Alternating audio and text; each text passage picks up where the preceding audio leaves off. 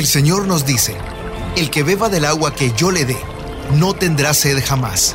Se convertirá en él, en fuente de agua que brota para vida eterna. Y para conocer más de esa agua que nos da vida, Buenos días en el camino presenta El Cántaro, un segmento conducido por el padre José Román Flecha, doctor en teología moral, quien nos orienta sobre la verdad de nuestra fe. A continuación,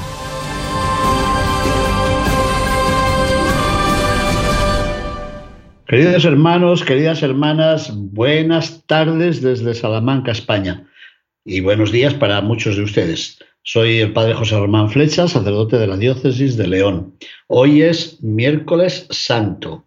En la primera lectura de la Santa Misa hemos leído otro de los poemas del siervo de Dios que se encuentran en la segunda parte de Isaías.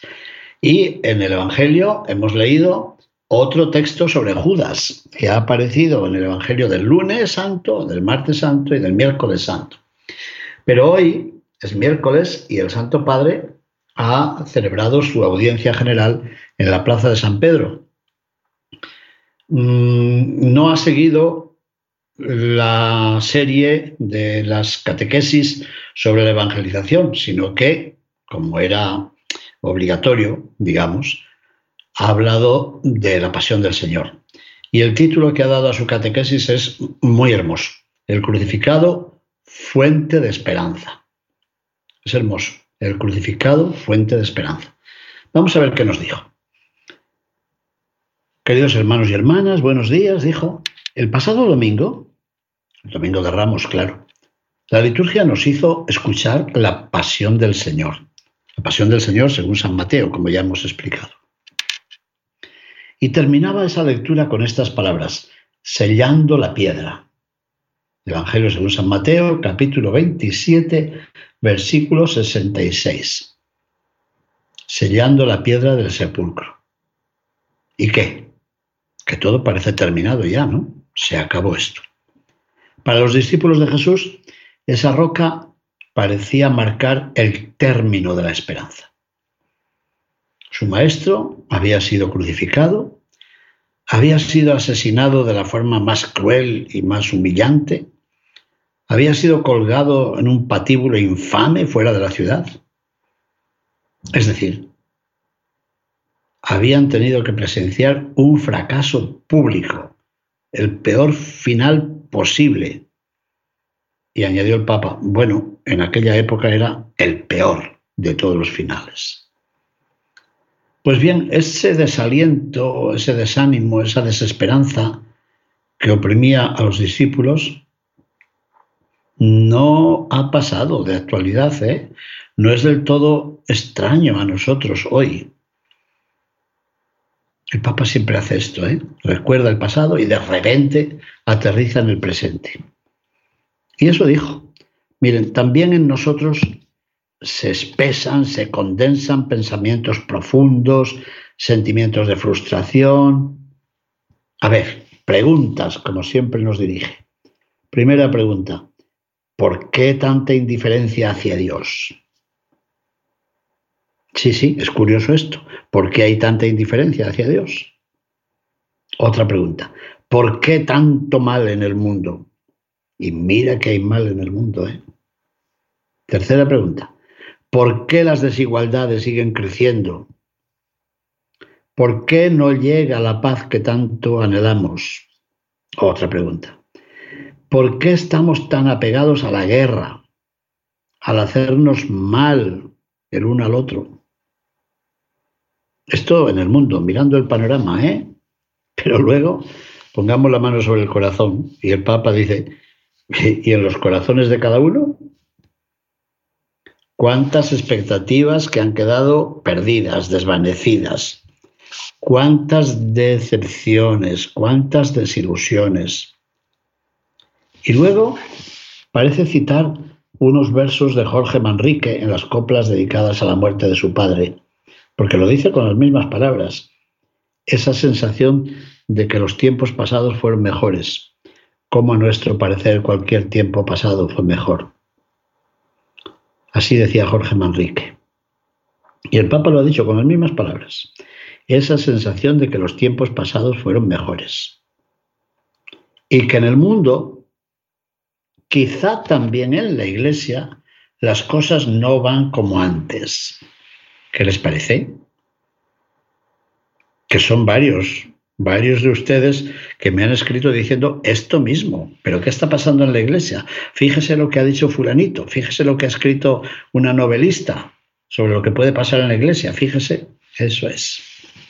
Pues el Papa parece que nos escucha a nosotros, o nosotros a él, no sé. Pensamos, ya nada es como antes. Cuando yo era niño, hay que ver qué buenos éramos todos. Cuando yo era joven, hay que ver. Cuando mi mamá me decía, hay que ver. Pero ahora, ahora los hijos como son, ay, los adolescentes como son, ay. Y en la iglesia, fíjese lo que está pasando. no me digan que no han dicho ustedes esto alguna vez. Pues el Papa lo ha recordado hoy. Las cosas no van como antes. En resumen, también hoy la esperanza parece a veces sellada bajo la piedra de la desconfianza. ¿Y qué nos dijo el Papa a propósito de eso? Nos invitó a qué? Nos dijo, invito a cada uno de ustedes a pensar en esto. ¿Dónde está mi esperanza? ¿Y tú? ¿Tú tienes una esperanza viva o la has sellado ahí, bajo una losa, bajo una piedra? ¿O la tienes en el cajón como recuerdo? Otra pregunta. ¿Y tu esperanza te empuja a caminar o es un recuerdo romántico, como si fuera algo que no existe? ¿Cómo era la canción aquella de la película Romeo y Julieta? Those were the days, my friend. ¿Qué días fueron aquellos? Qué tiempo tan... Me dan, ganas de cantarla, pero no estamos hoy para cantar en vísperas de la pasión del Señor. Qué tiempo tan feliz que nunca olvidaré.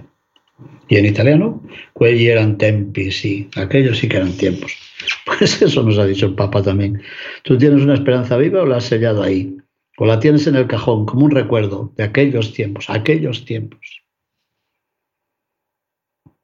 ¿Es un recuerdo romántico de película como si fuera algo que existió pero ya no existe, que pasó pero ya no pasa. ¿Dónde está tu esperanza hoy? ¿Qué hacemos? ¿Seguimos comentando o nos quedamos aquí en esto primero que nos ha dicho el Papa? Porque me viene tan a cuento con el tema de mi tesis sobre la esperanza. Le voy a copiar, Santo Padre. Le voy a copiar esto que ha dicho hoy. Bueno, pues en la mente de los discípulos permanece fija una imagen, la cruz. ¿Y qué piensan los discípulos? Que ahí se ha terminado todo, que ahí se concentraba el final de todo. Claro que poco después iban a descubrir una cosa muy importante. Iban a descubrir precisamente que en la cruz hay un nuevo inicio, un nuevo comienzo. Y añadió el Papa, queridos hermanos y hermanas, la esperanza de Dios brota así. Podría haber citado las palabras que están allí en el, en el obelisco, en el centro de la plaza de San Pedro. Recuerdan que hay un obelisco egipcio y allí en la base están grabadas estas palabras. Stat cruz dum volvitur orbis. Mientras el mundo da vueltas y vueltas, la cruz permanece en está levantada. Allí está, bueno, seguro que nuestro amigo que nos sigue siempre ya habrá buscado chi, chi, chi, y habrá encontrado ese escrito. Seguro, seguro. Bueno, pues eso nos ha dicho el Papa. La esperanza de Dios brota ahí, de la cruz. Nace y renace en los agujeros negros de nuestras expectativas decepcionadas. Y esta, la esperanza verdadera, no decepciona nunca. Bueno, pues pensemos precisamente en la cruz. La cruz era un instrumento de tortura terrible. Bueno, pues de ese instrumento de tortura Dios ha sacado el mayor signo del amor. Ese madero de muerte que nos hacía llorar ayer en el programa cuando escuchábamos mm, las meditaciones, las reflexiones, las memorias de tres soldados de los que participaron en el Calvario, en el proceso, no en el proceso, sino en el ajusticiamiento de Jesús. Bueno, pues ese madero de cruz, ese madero de muerte, convertido en árbol de vida,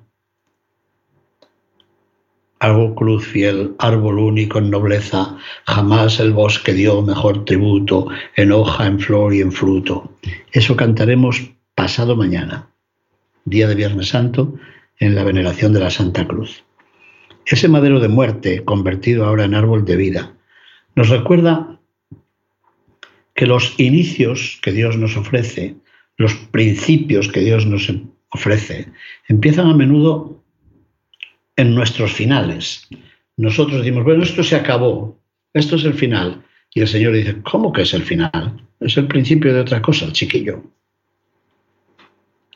Así es, el Señor ama y le gusta obrar maravillas. Así que hoy, por tanto, miremos al árbol de la cruz para que brote en nosotros la esperanza. Esa virtud cotidiana, esa virtud silenciosa, esa virtud humilde. Saben que yo siempre digo que la esperanza es una virtud casta y virginal. Virginal ¿por qué? Porque no se casa con nadie.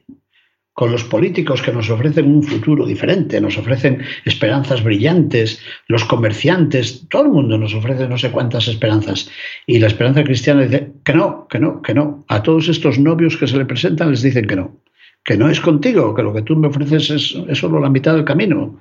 Yo quiero el camino entero. Así que la esperanza es una virtud cotidiana, silenciosa, humilde, virginal, pero fuerte, muy fuerte es la esperanza. ¿Por qué? Porque esa virtud nos mantiene en pie y nos ayuda a ir adelante cuando parece que estamos a punto de caer. Dijo el Papa algo que me gusta. Sin esperanza no se puede vivir. Así no se puede vivir. Sin esperanza no se puede vivir. Pensemos, ¿y dónde está mi esperanza?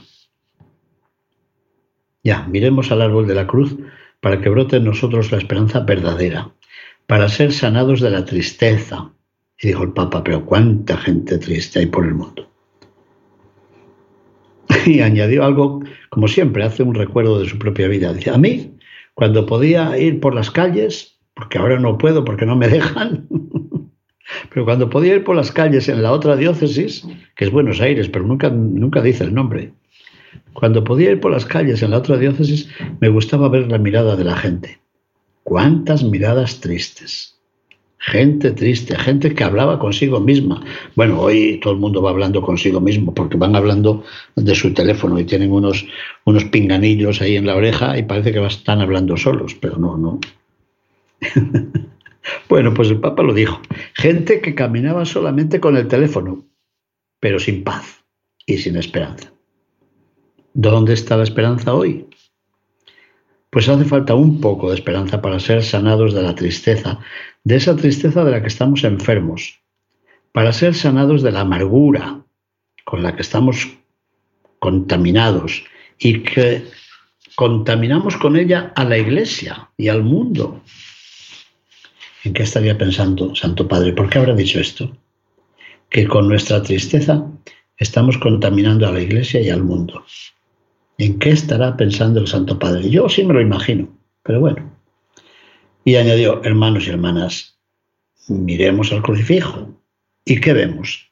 Vemos a Jesús desnudo, a Jesús despojado, a Jesús herido, a Jesús atormentado, hay una hermandad aquí en Salamanca que tiene ese nombre, Hermandad de Jesús despojado.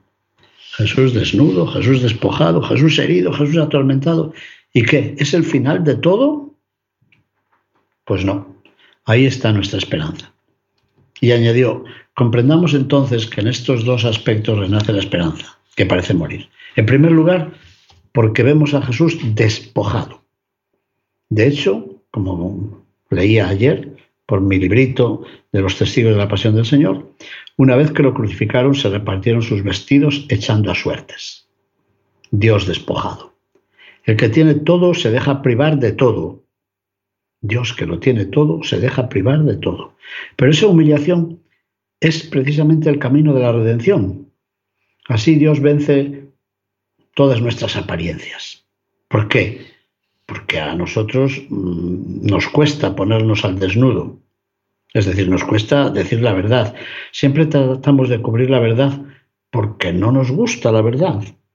Y entonces nos ponemos mascarillas, de tapabocas, nos revestimos de exterioridad, con máscaras, lo dijo él, para camuflarnos y para mostrarnos mejor de lo que somos.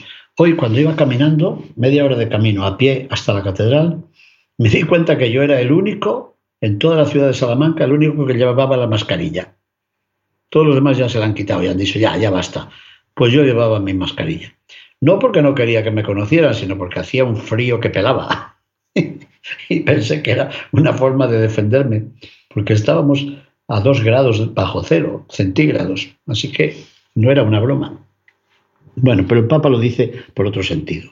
Vamos con máscaras para camuflarnos y mostrarnos mejores de lo que somos. Es un poco como la costumbre del maquillaje, ¿ve? Un maquillaje interior, parecer mejor que los demás. Pensamos que lo importante es ostentar, aparentar, presumir, para que los demás hablen bien de nosotros. Y ahí está, nos adornamos, nos ponemos joyas y collares, y nos adornamos de apariencias, de cosas superfluas que no sirven para nada. Y creemos que eso nos va a dar la paz. Pues no, eso no nos da la paz. Luego el maquillaje se va. Yo he visto que en todos los hoteles siempre hay unas gasas o unos algodones que, que lo ponen en inglés y en francés para desmaquillarse. Bueno, pues parece que hay que desmaquillarse alguna vez. Y cuando el maquillaje se va, ¿qué? Te miras al espejo y ves la cara fea que tienes. No lo he dicho yo, lo ha dicho hoy el Papa, lo voy a leer. Luego el maquillaje se va y tú te miras al espejo con la cara fea que tienes, pero cara verdadera. ¿Y sabes qué? Con esa cara te ama Dios. No te ama con la cara maquillada, sino con la cara desmaquillada. Esto vale para título de un libro. ¿eh? Yo creo que voy a escribir otro libro que voy a poner eso. La cara sin maquillaje. Bueno, pues Jesús, despojado de todo, nos recuerda que la esperanza renace diciendo la verdad sobre nosotros. Decirnos la verdad a nosotros mismos, dejando caer las dobleces, las mentiras, liberándonos de esa pacífica convivencia con nuestras falsedades. Dice el que estamos tan acostumbrados a decirnos mentiras a nosotros mismos que al final vamos conviviendo con nuestras propias falsedades como si fueran la verdad. Terminamos por creérnoslas nosotros mismos y terminamos por envenenarnos con nuestras falsedades.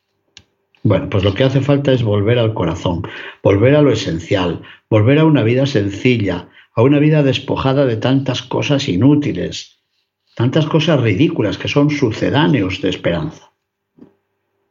Hoy, hoy día que todo es tan complejo, hoy se corre el riesgo de perder el hilo. Necesitamos sencillez, redescubrir el valor de la sobriedad. Lo ha dicho el obispo de Salamanca hoy en su homilía, recordando lo que dijo el Papa en su reciente viaje a la República Democrática del Congo, que nos habló de la necesidad de la sobriedad también. Y el obispo de Salamanca, don José Luis Retana, Retana también lo ha dicho en el sermón redescubrir el valor de la sobriedad, el valor de la renuncia, el valor de limpiar lo que contamina el corazón y nos entristece. Bueno, pues cada uno de nosotros puede pensar en algo inútil, a ver, algo inútil de lo que puede liberarse para reencontrarse. Ahora, como me han cambiado de, de habitación aquí en esta residencia, pues he tenido que despojarme de algunas cosas que yo creía que eran tan necesarias, bueno, y ya las mandé a retirar y ¿saben qué? Que, no las extraño, no, no las echo de menos, quiere decir que, que no las utilizaba. Había cosas, ropas, que las estaban ahí, pero que no las utilizaba desde hace años. Bueno, pues a lo mejor hay varias cosas de las que tengo que privarme. Algo inútil de lo que pueda liberarme para reencontrarme a mí mismo. Y digo el Papa, piensa tú cuántas cosas inútiles. Y de nuevo contó algo.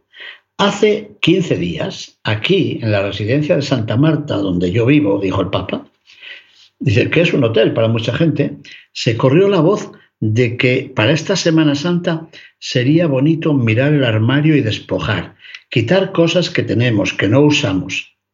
Y no se imaginan ustedes la cantidad de cosas. Es bonito despojarse de las cosas inútiles. Y esto fue para los pobres, para la gente que tiene necesidad. Bueno, me gusta que en la residencia donde viva el Papa, donde vive él, han hecho también algo parecido. Yo creo que las hermanitas de esta residencia donde yo vivo han copiado también esto, porque han pasado por las habitaciones retirando todo lo inútil y era bastante. Bueno, pues también nosotros tenemos muchas cosas inútiles, pero dentro del corazón, ¿eh? Así que miren el armario de ustedes, miren el closet, mírenlo.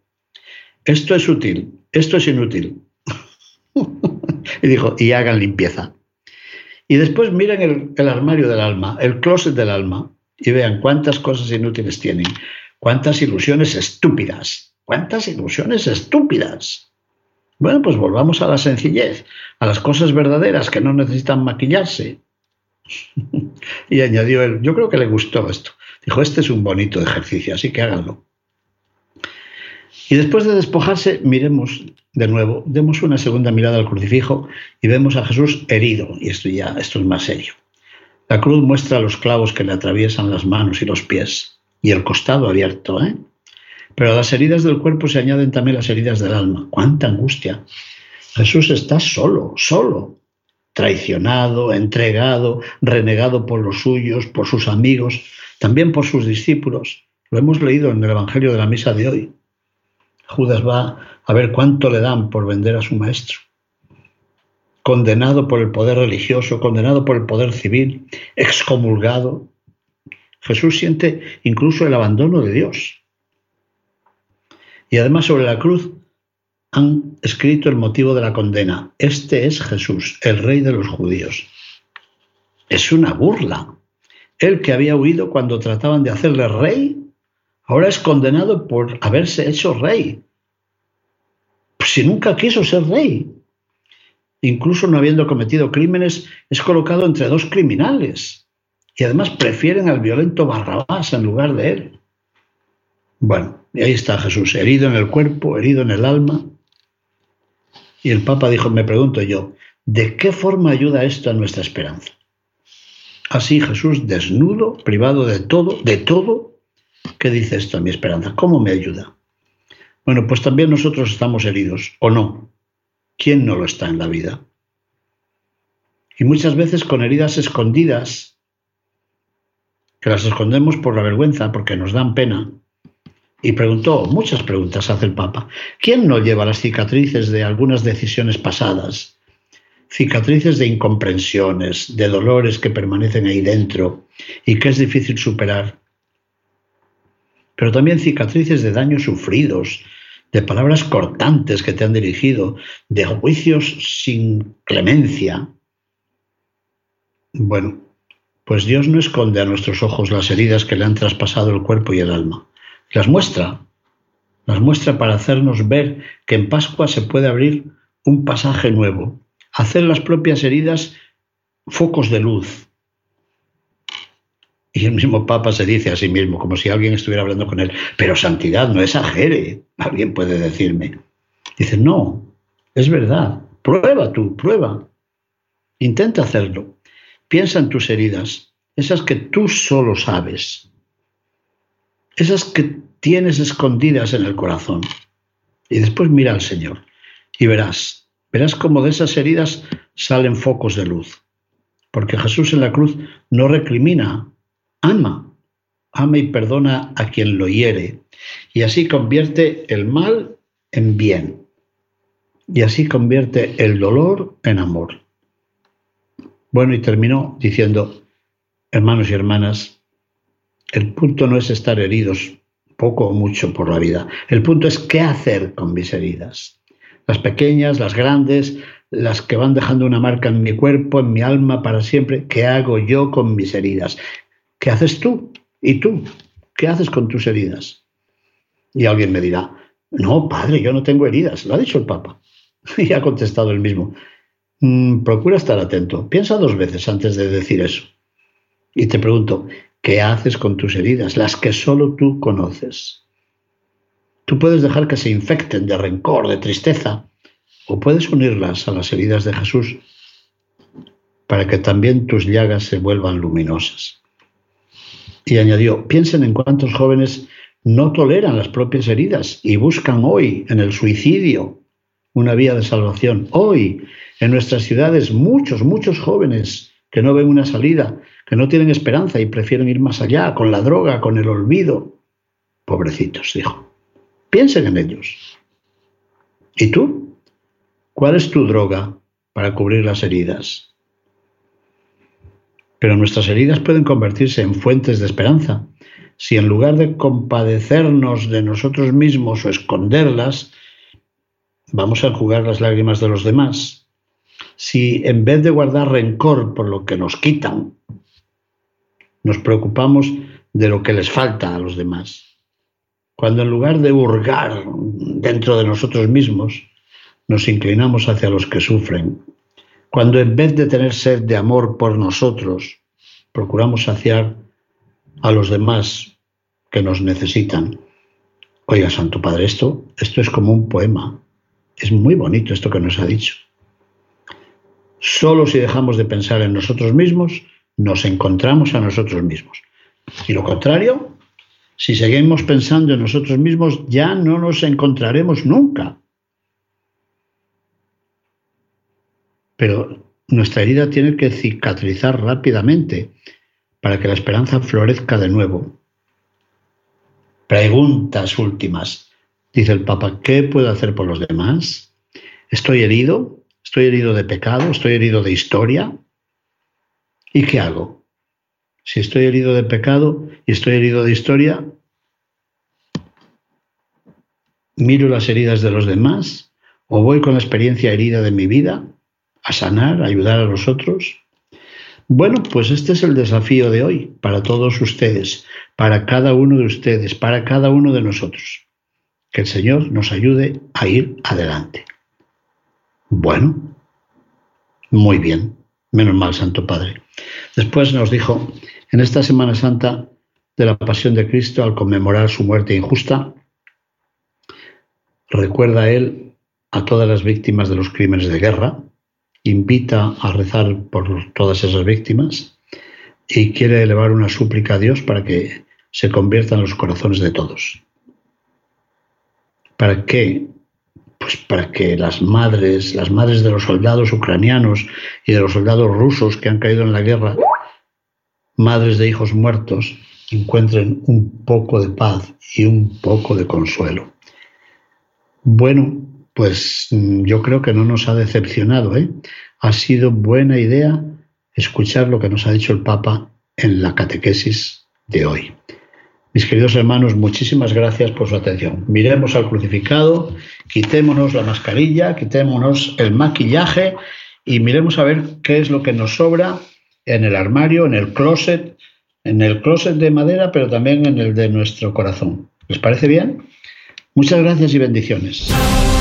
Buenos días en el camino presentó El Cántaro con el padre José Román Flecha. Esperamos que hayas disfrutado de este mensaje producido por El Sembrador. Si resides en Los Ángeles y a sus alrededores, recuerda que puedes ver la programación de ESNE las 24 horas al día a través de la señal abierta digital en canal 56.2 y por la radio. También nos puedes escuchar y ver por medio de la aplicación ESNE en tu celular.